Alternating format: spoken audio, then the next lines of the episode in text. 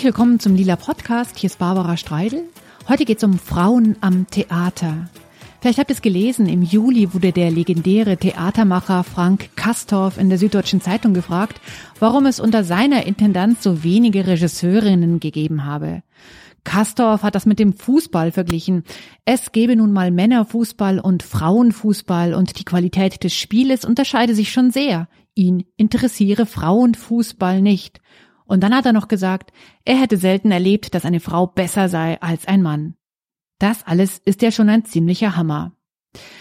Ob es die berüchtigte Besetzungscouch wirklich gibt, auf die junge Schauspielerinnen gebeten werden, ob sexualisierte Gewalt und Demütigung wirklich zum Alltag am Theater gehören und ob Star-Theatermacher wie zum Beispiel Frank Kastorf ihr Machtmonopol ausspielen, im Rahmen von MeToo ist in den letzten Monaten dazu ziemlich viel herausgekommen.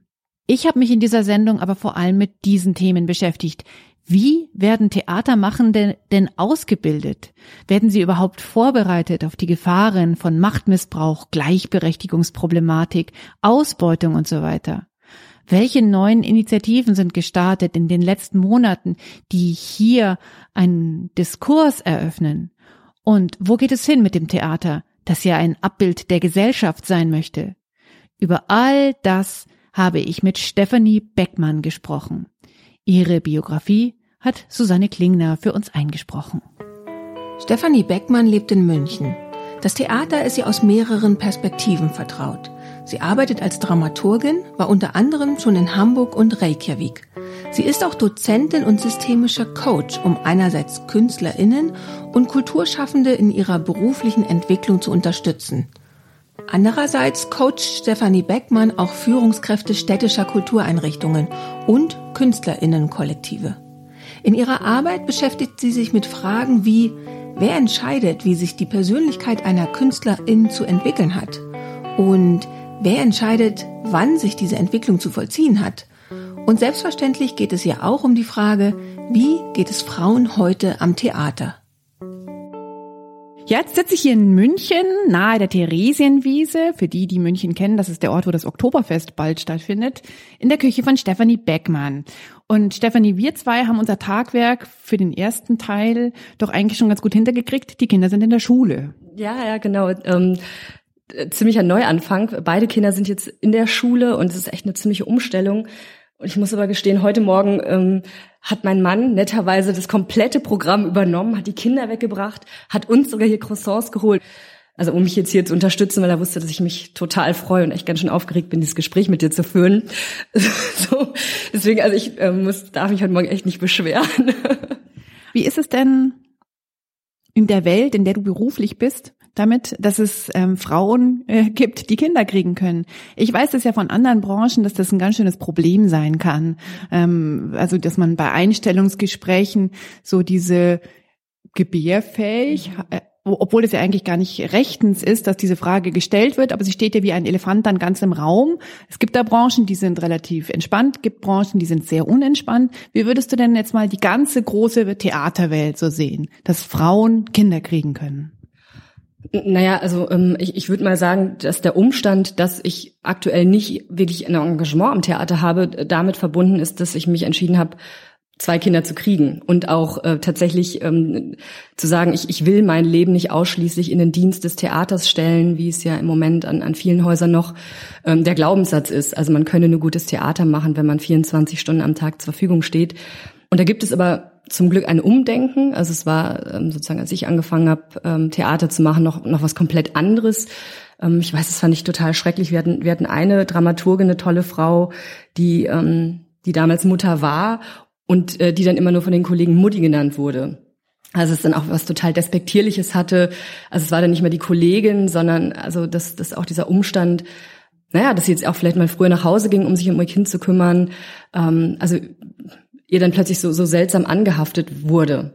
Und das fand ich echt ziemlich erschreckend. Und ähm, aber es tut sich was. Es gibt ja auch immer mehr ähm, Frauen in Führungspositionen auch am Theater, die die Kinder haben. Und ähm, und ich würde aber weiterhin sagen, es ist echt ein Wahnsinnsspagat, das das hinzukriegen.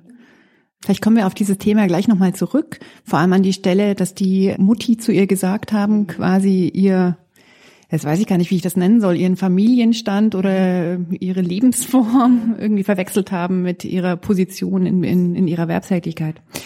Vor uns liegt das Programm Shiro, da haben wir uns nämlich kennengelernt auf der Shiro. Das war eine Veranstaltung von fünf jungen Dramaturgie-Studentinnen in München, die, ich glaube, im Rahmen ihres Studiums so eine Abendveranstaltung machen mussten. Die haben an der Theaterakademie August Everding und der Ludwig-Maximilians-Uni in München studiert oder die studieren immer noch, sind nicht fertig und sind dann auf die Idee gekommen, ein Empowerment zu machen, was mit Feminismus zu tun hat und darüber haben wir uns dann kennengelernt. Was mir jetzt an diesem Abend total gefallen hat, war letztendlich so der wie soll ich sagen, die, die Haltung, wie sie als Dramaturgin aufgetreten sind. Und zwar eben nicht, wie man das teilweise kennt, so, so der Dramaturg als Erklärbär, der, der irgendwie behauptet, auch in der Produktion alles schon zu wissen und, und da auch irgendwie sehr, also ich habe das oft als, als eine gewisse Überheblichkeit auch bei Kollegen und Kolleginnen empfunden, äh, die dann sozusagen den Schauspielern und auch dem Publikum erklären, so ist es. Und ich finde, dieses ähm, So ist es Theater kann man heute gar nicht mehr machen. Also es braucht einen ganz anderen diskursiven Gestus und das hat mir an, an diesem Abend total gut gefallen, dass die Frauen gesagt haben, A, wir wollen Abend machen, der, der sozusagen unter dem Motto der Engaged Art stand. Also wollten da auch mit im besten Sinne auch gesellschaftlich wirksam werden und haben aber auch gesagt, das ist ein Thema, naja, so richtig kennen wir uns noch nicht damit aus. Also wir, wir wissen, es ist wichtig für uns und es sollte auch für alle Geschlechter wichtig sein ähm, und haben aber, sind letztlich ja mit einem sehr fragenden Gestus aufgetreten und auch die Formate, die sie dann an diesem Abend gewählt haben, haben ja sowohl Impulse gegeben, Wissen vermittelt, künstlerische Reflexion zu diesem Thema gezeigt und haben darüber letztendlich einen Dialog eröffnet. Und, und wenn du mich fragst, wie dieses Thema Feminismus meiner Wahrnehmung nach bei, bei Studierenden abgebildet ist, dann erlebe ich da einen extrem großen Unterschied, je nachdem, an welchen Institutionen ich arbeite. Also ich unterrichte auch in der Uni in Hildesheim, zum Beispiel bei der, bei der Annemarie Matzke, äh, die ist der Professorin, es ist von diesem Performance-Kollektiv Shishi Pop eine wichtige Protagonistin, ähm, die, die natürlich sehr, sehr stark eben auch sich in, in feministischen Theorien bewegt. Und ähm, wenn ich da ähm, Coachings mit dem den habe, so zehn Abschlussinszenierungen oder Seminare, dann sind diese Themen total präsent. Ich habe auch an der Schauspielschule viele Jahre regelmäßig gearbeitet und da fand ich das echt erschreckend, dass es überhaupt kein Thema war. Und, äh, und da sehe ich schon sehr starken Zusammenhang. Also ist dieses Thema bei der Leitung abgebildet? Also vermitteln die das auch? Und aber auch ähm, eine Frage, also die, die ja mit dieser Frage nach dem Feminismus für mich ganz stark zusammenhängt, wird die eigene Rolle überhaupt reflektiert oder gibt es im Rahmen der Ausbildung einen Raum, sich darüber klar zu machen, wer bin ich eigentlich jenseits meiner professionellen Identität? Und, und ich glaube, das ist so ein Knackpunkt, den, ähm, der, der das, glaube ich, sehr erschwert. Ähm, jetzt hätte ich gleich ganz viele Fragen, aber die allererste Frage ist nochmal zum Job einer Dramaturgin. Ich bin leider keine Theatercheckerin, ich bin nur Konsumentin, die ab und zu mal in eine Vorstellung geht. Kannst du mir nochmal ganz genau erklären, was genau macht die Dramaturgin? Die hält, die hält die Fäden in der Hand, oder? Es gibt da ganz unterschiedliche Verständnisse.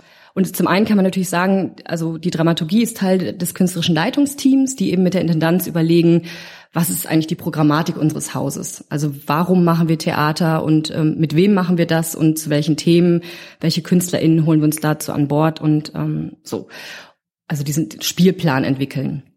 Und das zweite ist dann eben die, die ganz konkrete Produktionsdramaturgie, ähm, wo eben dann tatsächlich so, so mein Verständnis, ähm, die Dramaturgin eine Sparringspartnerin ist für die Regieführenden, einerseits konzeptionelle Partnerin, aber auch ganz stark, also würde ich sagen, eine Prozessbegleiterin, weil man auch immer wieder von außen beschreibt, wo stehen wir gerade, ähm, also sowohl inhaltlich ähm, oder mit, mit der Arbeit da, also indem man auch immer wieder beschreibt, was, was sehe ich da gerade, was funktioniert da für mich. Und was ich aber total wichtig finde und was mich letztendlich auch diesem ganzen Coaching geführt hat, eben immer mehr auch zu gucken, welche ähm, Arbeitsrahmen brauchen wir eigentlich oder welchen Duktus von Gesprächen, um überhaupt auch eine gemeinschaftliche Arbeit auf die Beine zu stellen.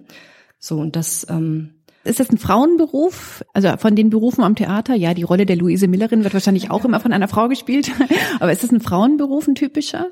Ähm, ja, ist interessant, ne? weil, weil erstmal würde ich denken, wenn man sich Dramaturgien anschaut, gibt es da sicherlich tendenziell viele Frauen Und sobald man dann aber in die Führungsetagen kommt, sprich schaut, wer sind die Chefdramaturginnen oder die geschäftsführenden Dramaturginnen, dann kann man sich, also dann, dann sind da plötzlich ganz viele Männer. Also irgendwas. Äh, das riecht schon wieder so nach, ja, da sind viele Frauen, aber je weiter du nach oben kommst, desto weniger sind. Genau. Ich habe das mal gegoogelt. Deutsches Theater Berlin. Chefdramaturg und stellvertretender Intendant Klaus Cäsar, Intendant Ulrich Kuhn. Burgtheater Wien, Leitung Dramaturgie Klaus Missbach. Münchner Kammerspiele, Intendant Matthias Lilienthal, Chefdramaturg Benjamin von Blomberg. Alles Männer. Diese Veranstaltung, wo wir uns kennengelernt haben, die hat äh, Anfang Juli stattgefunden. Ich bin schon über das Thema, über das wir ja heute so ein bisschen reden, Frauen am Theater gestolpert, als ich im Rahmen von einem Feature für den Bayerischen Rundfunk, da ging es um MeToo und die Folgen im Kulturbetrieb, ähm, habe ich von der Initiative Mehr Solidarität am Theater gehört, was äh, alle möglichen ähm, Leute gemacht haben. Und diese Initiative, die ist recht jung und die wollen ganz viel. Ich habe da mal aus dem Manifest ein Stück was einsprechen lassen. Die große Mehrheit der Intendanz- und Regiepositionen der Stadt- und Staatstheater im deutschsprachigen Raum werden nach wie vor von weißen, cisgendered und able-bodied Männern besetzt. Frauen, Sternchen, queere Menschen, Menschen mit Behinderung, People of Color sind vor allem in künstlerischen Leitungspositionen unterrepräsentiert. Ihre Arbeit wird in die freie Szene verlagert, die von ökonomischen Unsicherheiten und Selbstausbeutung geprägt ist. Das größte Paradox der deutschen Kulturszene ist es, dass sie sich zwar auf der künstlerischen Seite kritisch mit ausbeuterischen Prozessen der Gegenwart auseinandersetzt, sie jedoch selbst in ihren Strukturen reproduziert. Die Problematik des hierarchischen und patriarchalen Theaterbetriebs bleibt, die Verantwortlichen, in der Regel männlich, weiß und heterosexuell, entscheiden, wem welche Räume geöffnet werden. Strukturelle Unterdrückung im Theater, eine never-ending Story? Unsere Initiative versammelt all diejenigen, die daran etwas ändern wollen. Ich fand es ganz krass und habe dann auch festgestellt, was ich für einen, einen, einen Fehlschluss in meinem Kopf habe, weil ich immer davon ausgegangen bin, wenn ich mir jetzt ein Stück wie Medea anschaue oder so und da denke mir, wow, nur Frauen auf der Bühne und wie krass die da mit diesem ganzen ähm, Ehebruch und der Jason, der Scheißkerl und so weiter umgehen, was für ein starkes Stück und was für eine Vorbildsfunktion das hat. Ich habe aber nie diesen eigentlich total naheliegenden Schluss gemacht, na, wer bringt es denn dahin? Also das heißt, dieses Außensicht-Innensicht-Thema ist ein Riesenproblem gewesen. Ist es wirklich so, wie von dieser Mehr Solidarität am Theater Initiative klar auch so ein bisschen äh, polemisch formuliert, dass es da so eine so eine Zweiklassengesellschaft gibt. Genau zu diesen Fragen haben sich ja viele Initiativen, unter anderem auch eben die ähm, die Initiative Mehr Solidarität am Theater gebündelt, um eben diese diese Stimmen wirklich derer am Theater auch hörbar zu machen. Da gibt es fantastische Beiträge, unter anderem von der Lisa Jobt, die ist so die Mitbegründerin vom Ensemble-Netzwerk. Da gibt es im Netz wunderbare ähm, Reden von ihr, die sie auf verschiedenen Veranstaltungen mittlerweile gehalten hat und die das extrem gut zusammenfasst, wie die Alltagsrealität am Theater von Frauen, aber auch insgesamt ähm, empfunden wird. Und es gibt Untersuchungen ja auch, also ähm, wir haben ja auch ähm, im Vorgespräch darüber gesprochen, dass es eben auch diese Untersuchung gibt vom Deutschen Kulturrat ähm, über ähm, Frauen in Kultur und Medien, die ja, die ja mittlerweile sichtbar gemacht haben. Also es, es gibt sozusagen einen Zusammenschluss von Menschen, die, die ihre Erfahrungen geteilt haben und es gibt wissenschaftliche Untersuchungen, so dass wir natürlich mittlerweile einfach viele Fakten vorliegen haben, so dass man ähm, diesen diesen Umstand, ähm, dass es da eine ziemlich patriarchal gefärbte Monokultur gibt, einfach nicht mehr von der Hand weisen kann. So. Das heißt, es stimmt. da versagt mir, versagt mir gleich die Stimme. Ja, ja, ja, total. Also total richtig. Und dieses Manifest greift ja unglaublich viele Themen auf. Der Umstand ist nun mal so, dass, dass gerade dieses Theater sehr stark eben von also von Männern dominiert wird und, ähm, und das kann man natürlich auch irgendwie weiter deklinieren, dass man sich fragt, wer führt weitgehend Regie, wer leitet die Häuser, aber auch wer sitzt eigentlich in der Kulturpolitik und entscheidet, welcher Intendant oder welche Intendantin jetzt ein Haus übernimmt oder welche Projekte werden gefördert. Also das, das Problem setzt sich da auf alle Fälle fort. Und was das Manifest ja auch eben von Solidarität am Theater ebenfalls aufgreift, ist ja eben, ähm, also diese Monokultur, ähm, Sexismus, genderbedingte Diskriminierung und, und aber auch eben vor allem das Thema des Machtmissbrauchs.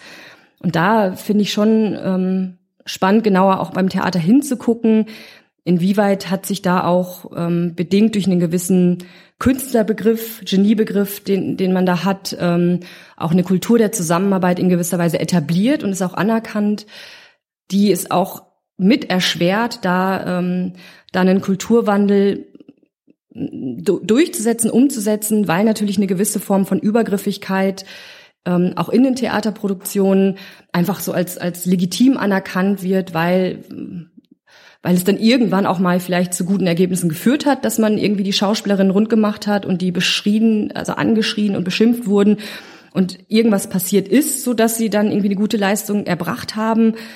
Und ich würde aber mal in Frage stellen, dass das der, der einzige Weg ist. Und ich finde, dass, ähm, dass es jetzt wirklich an der Zeit ist, und da gibt es ja auch viele gute Beispiele von Regieführenden, die einen komplett anderen Umgang haben in den Produktionen, so dass es auch, ähm, also dass, dass wir dann Umdenken entwickeln in den Theatern, dass diese, diese Kultur des, des irgendwie rauen Umgangs und also da gibt es ganz viele Glaubenssätze, also wenn man irgendwie, also die irgendwie so mit so eine Verbindung herstellen zwischen Not und Grenzüberschreitung und Konflikt und ähm, und eben das macht gute Kunst. Und das ist irgendwie ein bisschen verrückt, ne? Der Theaterregisseur Ersan Mondtag sagt in der Berliner Zeitung, ich will nicht über Kollegen herziehen, aber Klaus Peimann hatte auf jeden Fall Probleme. Da ging es viel um Macht und Erniedrigung. Sicher liegt das an seinen Nazi-Eltern. Im Prinzip waren die 68er ähnliche Tyrannen wie ihre Eltern. Nehmen Sie Fassbinder, der hat seine Schauspieler regelrecht gequält. Unter menschlichen Gesichtspunkten müsste man dessen Filme verbieten. Und Frank Kastorf, wird er dann gefragt? An der Volksbühne hatte ich eine großartige Zeit. Kastorf hat beim Inszenieren einen strengen Ton, ist aber auch ein weicher Mann. Er weiß, was er will, seine Autorität ist künstlerisch motiviert. So war es am Anfang in dieser Liedert Podcast Folge, die am 20. September um 10 Uhr online gegangen ist. Kaum online haben mich aber schon einige aufgeregte Stimmen erreicht, dass dieser Ersan Mondtag, dessen Interview mit der Berliner Zeitung ich gerade zitiert habe, nicht so feministisch immer wirkt, wie es hier den Anschein hat. Er war zwar ein Speaker bei Unlearning Patriarchat und äußert sich hier zum Beispiel kritisch gegenüber alten Helden des Theaters wie Klaus Peimann, aber es gibt Stimmen, die natürlich an dieser Stelle nicht genannt werden möchten, die seine Arbeitsweise durchaus als problematisch, sage ich jetzt mal, beschreiben. Ich war nicht dabei, es ist Hörensagen, aber ich möchte doch darauf hinweisen, dass es hier zwei Seiten einer Medaille gibt. Und ob er sein Montag zu dieser neuen, anderen, wegbereitenden Generation von Theatermachenden gehört, das kann ich hier und heute nicht beurteilen. Das ist eigentlich das, wo ich jetzt irgendwie, was, was mich total freut, eben auch dann eben als Coach mit, mit Menschen, die sich jetzt eben für Führungspositionen interessieren oder auch Regie führen, die sagen, aber ich will doch irgendwie was ganz anderes und in meiner Kunst stehe ich doch auch für etwas, ja, da habe ich ja ein gewisses Menschenbild oder oder da, also wie du es beschrieben hast in den Produktionen, ja, da werden starke Frauen beschrieben, eine Eigenständigkeit und, und ein Gestaltungsspielraum. Aber wenn man dann in die Produktion schaut, dann gibt es da so einen direktiven Regisseur, der es irgendwie cool findet, mit Sachen nach irgendwie sein, seinem Ensemble zu werfen und sie anzubrüllen und dann sich auch noch in der Presse damit brüstet und dann aber auch von der Presse noch dafür gelobt wird, wie super politisch inkorrekt er ist, das so total angenehm sei, wo ich mich auch denke, so wow, ähm, wie kultivieren wir aber auch weiterhin, dass das akzeptiert ist. Und das finde ich dann eben super, dass es jetzt, jetzt auch andere ähm, Theaterschaffende gibt, die sagen, entspricht mir überhaupt nicht. Und ich will, dass das, was ich nach außen mit meiner Kunst transportiere, auch etwas ist, was ich nach innen in die Produktion lebe. Das heißt also, wie begegne ich da meinen meinen Mitarbeiterinnen, ja? Und, und bin ich wirklich jemand, der der direktiv führen will, der der wirklich sagt, ähm, also ich inszeniere dich oder ist es auch jemand, der, also und da gibt es wirklich gute Beispiele, ähm, die dann eben sagen, ähm, nee, das ist was Dialogisches. Ich habe zwar eine, eine, eine Kompetenz und Verantwortung als Regieführender, also ich stelle einen Rahmen zur Verfügung, aber innerhalb dieses Rahmens gebe ich den SchauspielerInnen die Gestaltungsfreiheit, die sie für ihren Bereich übernehmen. Ähm, da gab es diesen offenen Brief des Ensembles des Burgtheaters, war das richtig? Da hat das gesamte, die gesamte Belegschaft dieses Theaters auch vor einigen Monaten ja diesen Brief geschrieben und haben also genau, also von allen Stellen, nicht nur die auf der Bühne stehenden, sondern auch die anderen, festgestellt, dass ihnen dieser Stil, genau wie du es gerade beschrieben hast, äh, dann werfe ich halt mal den Bleistift äh, auf die Bühne, wenn es mir nicht passt oder was auch immer da geflogen sein mag. Und diese ganzen abfälligen, vermeintlich lustigen Bemerkungen, dass das ein Stil ist, der ihnen nicht mehr gefällt. Und das ist ja eigentlich jetzt auch nicht eine Anklage gewesen und schmeißt den Typen raus, der war ja eh schon gar nicht mehr da, der, der, der, der Mann, sondern dass es eher um diese Art und Weise gegangen ist, die ich, also genau wie du sagst, die sich so eingeschlichen hat, die plötzlich zum Status quo geworden ist an, an, an vielen Häusern. Ich kann ja da auch nur schätzen, dass das äh, nicht nur dort war. Ich meine, die Burg ist ja jetzt sehr, sehr bekannt natürlich in der Theaterwelt und auch jenseits. Das heißt, es gilt, einen neuen Weg zu gehen oder einen neuen Weg erstmal zu finden. Wie möchten wir denn inszenieren? Also klar, ich, ich habe da natürlich zum einen meine eigenen Erfahrungen aus meiner Lehrtätigkeit äh, an, an, an einer Schauspielschule. Es gab im Mai eine, also im Rahmen ähm, also eines Triptychons der darstellenden Künste, eine Konferenz der Theaterstudierenden. Und ähm, da habe ich eben auch mit vielen Regieführenden und SchauspielerInnen und so gesprochen. Und wenn ich das mal so zusammenfasse, dann ist es schon auch echt irgendwie problematisch, weil ähm, weil einerseits der Schwerpunkt immer noch sehr stark auf einem, also auf dem Handwerkszeug liegt, was ja auch erstmal richtig ist, ja, ähm, finde ich ja auch toll, finde es ja, ja super, gut ausgebildete SchauspielerInnen zu haben, das aber in diesem Lisa Job nennt es immer so großartig Theaterfolklore, also auch wieder sehr viele schräge Glaubenssätze kolportiert werden, ähm, die oder besser reproduziert werden, weil die, die werden ja mit einer großen Ernsthaftigkeit vorgetragen wie auch so Hierarchieverhältnisse zwischen Regie und SchauspielerInnen zu sein haben. Das fand ich ehrlich gesagt ziemlich erschreckend, also dass dann anscheinend tatsächlich Professorinnen dem Regiestudierenden sagen so, ja, also, also Schauspieler sind ja wie Kinder und meistens dumme und die dürfen nie spüren, dass du Angst hast. Also auch immer so die Aufforderung, ähm, also was ja ein total überholtes Führungsverständnis ist, immer so aufzutreten, als hätte man das auf alles eine Antwort was ich für den kreativen Prozess äh, total tödlich finde, weil ähm, also dann braucht man die Arbeit eigentlich nicht mehr machen, wenn man wenn man irgendwie wenn man sozusagen schon schon am Anfang des Prozesses weiß, äh, was man sagen will, sondern ich glaube, dass ähm, dass mehr Köpfe gemeinsam auf klügere und und viel heterogenere und diversere Einsichten und Erkenntnisse kommen als ein Mensch alleine. Äh, oder ich habe zum Beispiel ganz oft plädiert, dass ich meine Veranstaltung sowohl für die Regie als auch für die SchauspielerInnen gemeinsam anbiete. Und dann kam aber ganz oft auch so, nee, die brauchen was anderes. Also die SchauspielerInnen trauen sich ja nicht mehr was zu sagen. Wenn dann die Regieführenden dabei sitzen und die Regieführenden fühlen sich ja intellektuell total unterfordert, wenn die sich mit den SchauspielerInnen da im Seminar unterhalten müssen. Und es ist so, ja, äh, äh, also da kann man echt nur mit dem Kopf schütteln, weil ich denke, also dieses Bild, was da vom Schauspieler gezeichnet wird, finde ich, finde ich unerträglich, weil es, also ich glaube, man kann diesen Job nur machen, äh, wenn man nicht nur über eine hohe emotionale Intelligenz verfügt, sondern auch es wird immer mehr erfordert, da natürlich eine Haltung zu dem zu beziehen, was man tut. Es gibt immer mehr Formate wie die äh, Specific Site, also außerhalb des Theaters stattfinden. Das heißt, die müssen im Moment auf, auf Interaktion mit dem Publikum reagieren, ähm, was überhaupt gar nicht planbar ist. Das heißt, die müssen sich überlegen, wer bin ich in der Situation eigentlich? Was sind Exit-Strategien? Das heißt, das, das, also das, die Anforderungen sind so mannigfaltig und, und erfordern so viel Klarheit und Haltung und auch Reflexion der SchauspielerInnen, dass ich finde, ähm, dass dieses, das klingt so blöd, ja, aber dieses Denken als, als Kompetenz des Schauspielers, das selbstständige Denken, ein total wichtiges und hohes Gut ist. Mhm.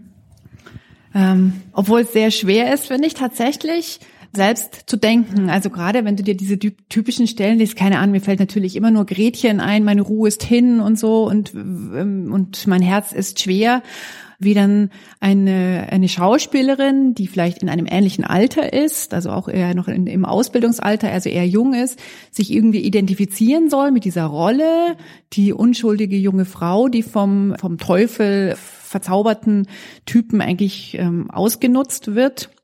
Und was macht das denn mit ihr selbst als Person? Also das ist, kann ich mir jetzt vorstellen, ist extrem kompliziert.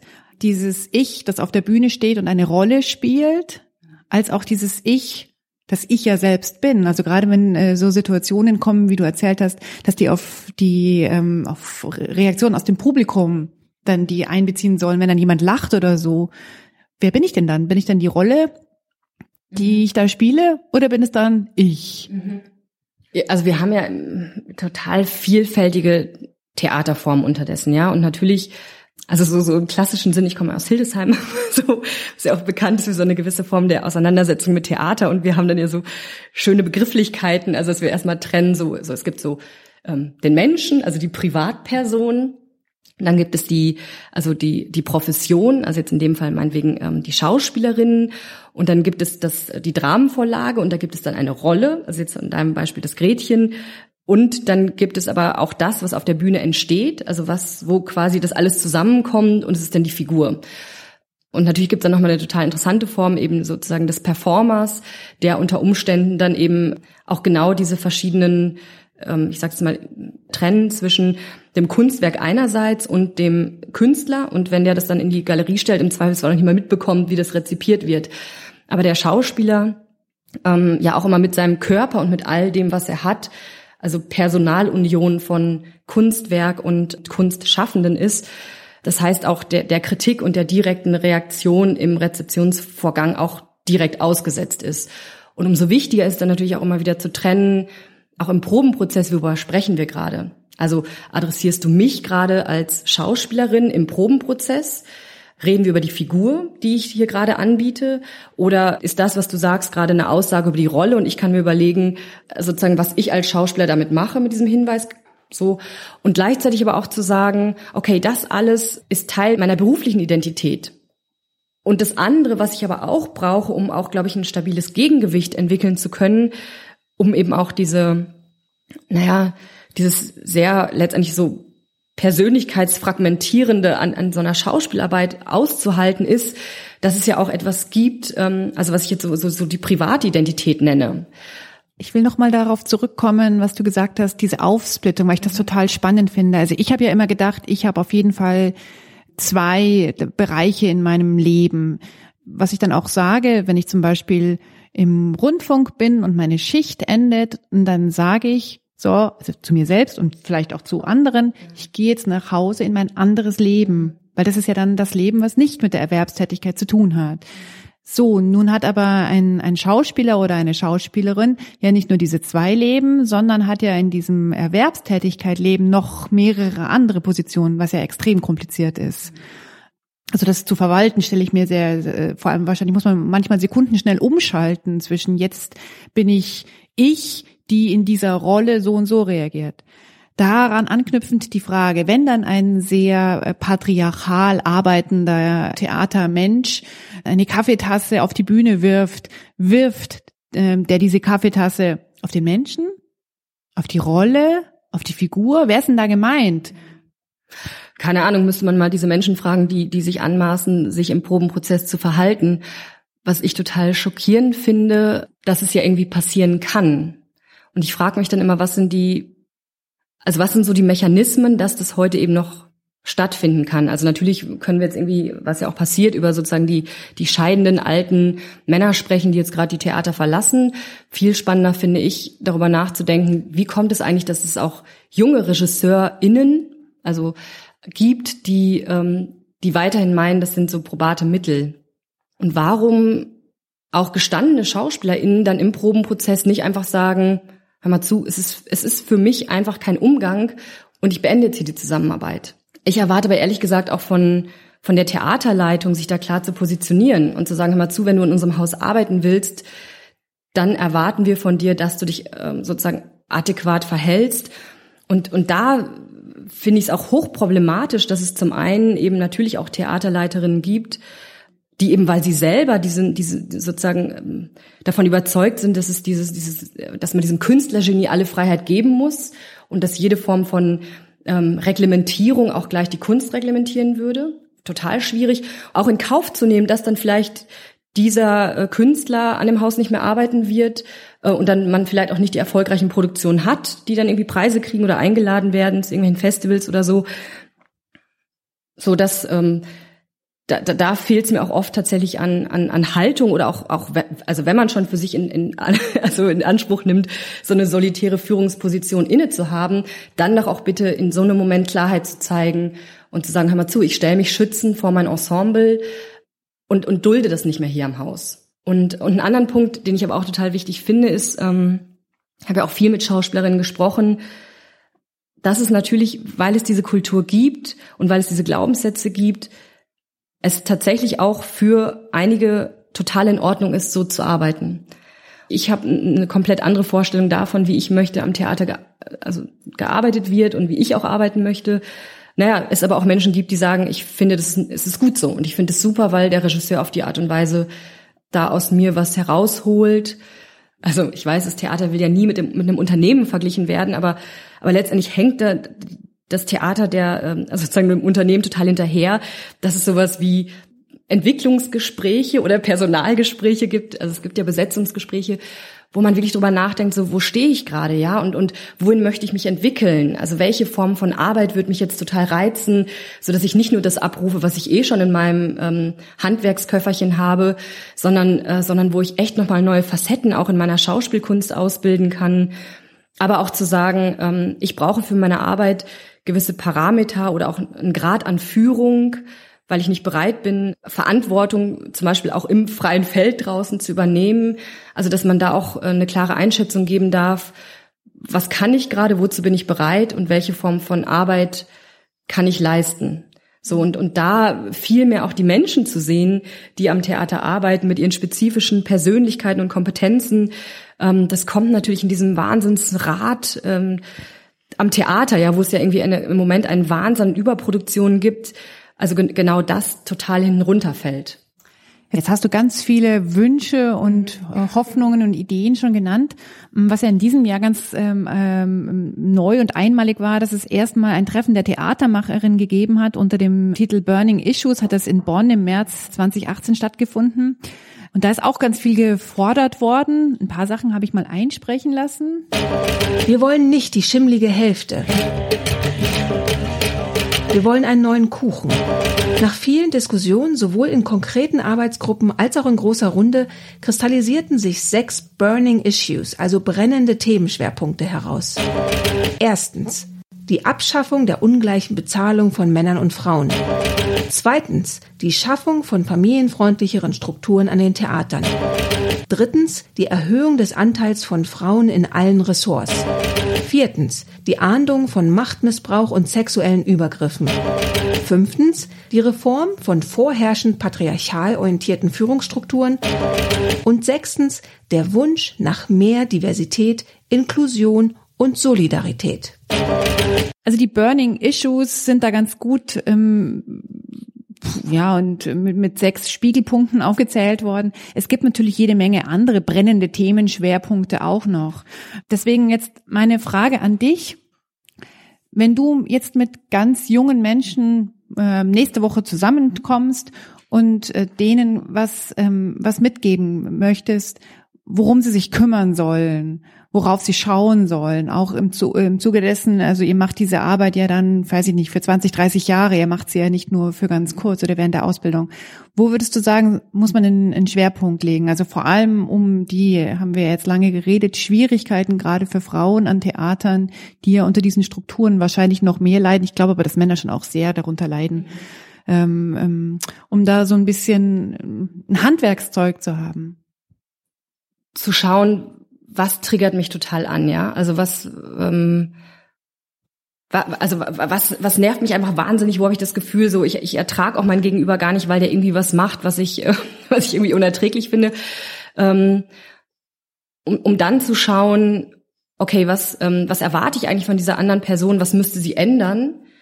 Und, ähm, und dann darüber auch immer wieder ableite, okay, und, und wie handhabe ich das eigentlich? Ähm, weil, weil ich glaube, was ich also es ist sicherlich total wichtig und, und wie gesagt, das ist super, dass es diese ganzen Initiativen gibt, die auf die ganzen Missstände hinweisen. Und ich glaube, die sind jetzt auch dank so Veranstaltungen wie Burning Issues total super dargestellt. Ja, wir, wir kennen die Probleme. Und jetzt, glaube ich, ist es an der Zeit, in den Lösungsmodus zu kommen. Und das kann man natürlich auf der einen Seite, indem man jetzt Forderungen an diejenigen stellt, die jetzt in Führungsverantwortung sind und die Entscheidungen treffen. Und das andere ist aber eben tatsächlich auch immer wieder zu schauen, wo ist mein Gestaltungsspielraum?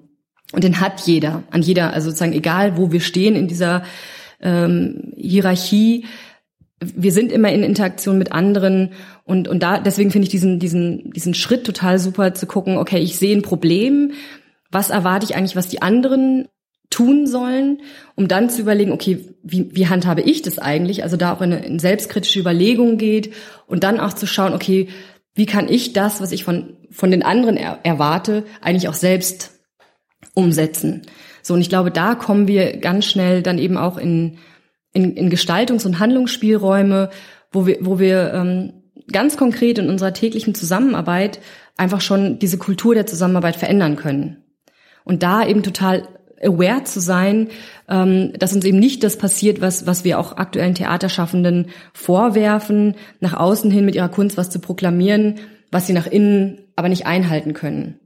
Also zum Beispiel, wenn wir jetzt feststellen, also das Theater ist einfach viel zu ähm, weiß homogen aufgestellt und, und man formuliert ein Papier, was man dann zum Beispiel irgendwelchen kulturpolitischen Vertretern vorstellen kann, dann aber auch nicht sozusagen als Fraktion bio-deutscher Frauen dahin zu gehen, sondern auch zu sagen, hey cool, wir nutzen jetzt die Möglichkeit zu diesem Gespräch und holen uns eben auch Verbündete aus den Bereichen, also von Women of Color, People of Color, Transgender, VertreterInnen und so weiter. Also, dass man sich dann auch immer wieder der eigenen Privilegien bewusst wird und, und sozusagen nicht die Fehler reproduziert, die man ja auch bei den, ähm, ja, bei den jetzt Amtierenden eben feststellen kann. Das zweite ist, äh, also wirklich auch dieser Theaterfolklore ein Ende zu setzen. Jetzt muss mir noch mal erklären, was ist jetzt eigentlich Theaterfolklore?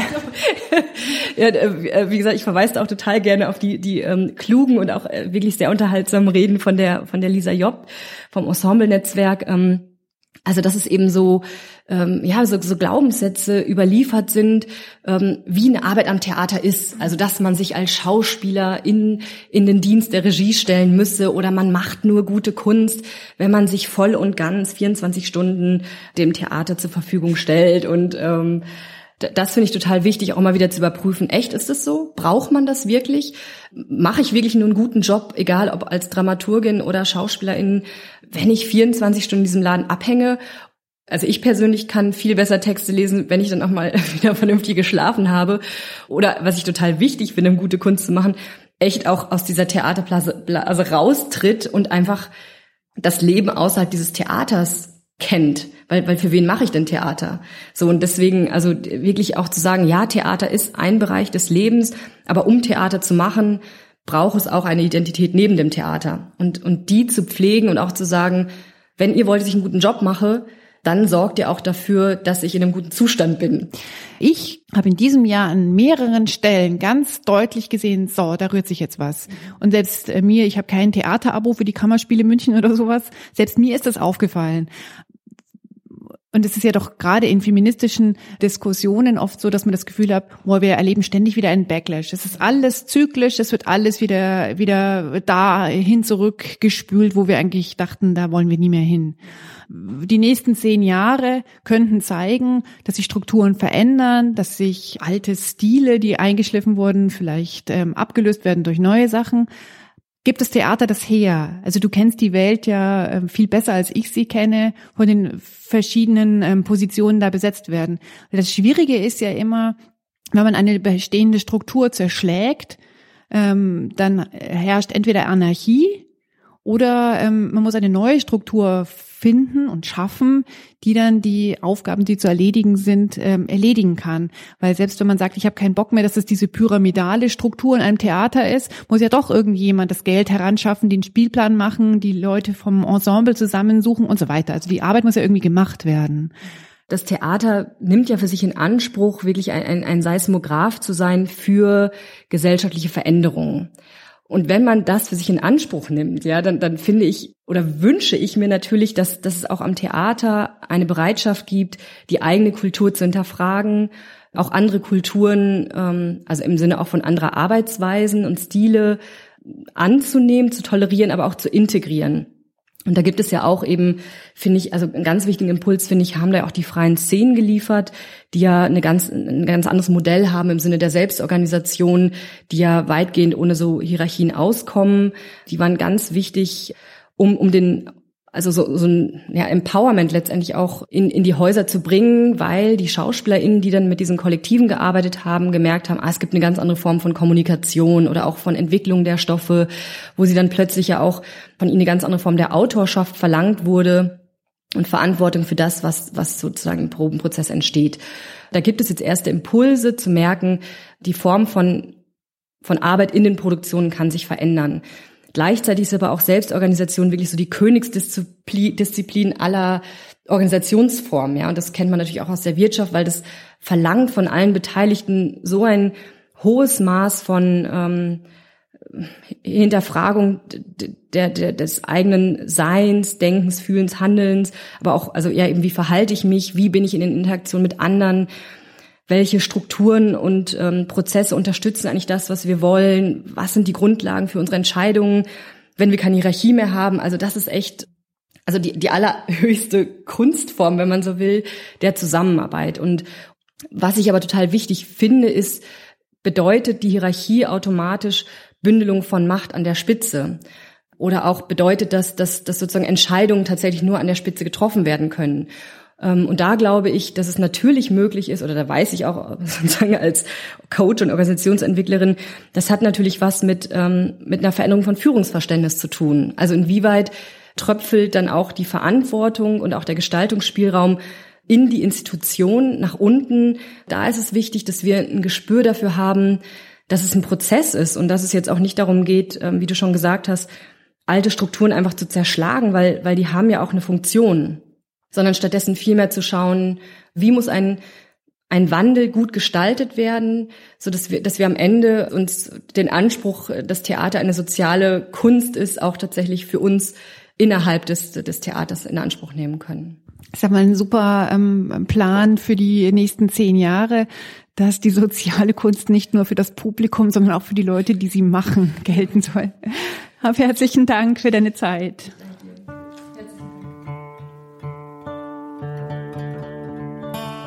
Informationen zu Stephanie Beckmann und zu den Themen dieses Lila Podcasts habe ich in den Show Notes verlinkt.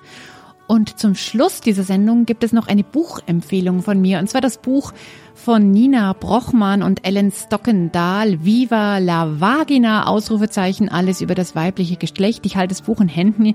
Es ist ziemlich dick. Ähm, knapp 400 Seiten mit jede Menge Anhang. Es ist ein Sachbuch, geschrieben von zwei Medizinstudentinnen aus Norwegen. Das ahnt man ja schon am Namen, Nina Brochmann, Ellen Stockendahl. Die haben zuerst einen Unterleibsblock sozusagen geführt und dann ein Buch. Und die große Motivation haben sie von Julia Enders gehabt, die ja mit ihrem Darmbuch einen Bestseller gelandet hat. Ich mag das Buch auch wenn es über die Vagina und nicht über die Vulva redet, da habe ich ja von Mito Sanyal ganz anderes gelernt. Ich mag das Buch trotzdem. Es ist sprachlich wirklich schön. Zum Beispiel werden Begriffe wie die Vagina hat etwas von einem Falken, von einem Faltenrock etabliert und das finde ich irgendwie einfach ganz schön gut beschrieben.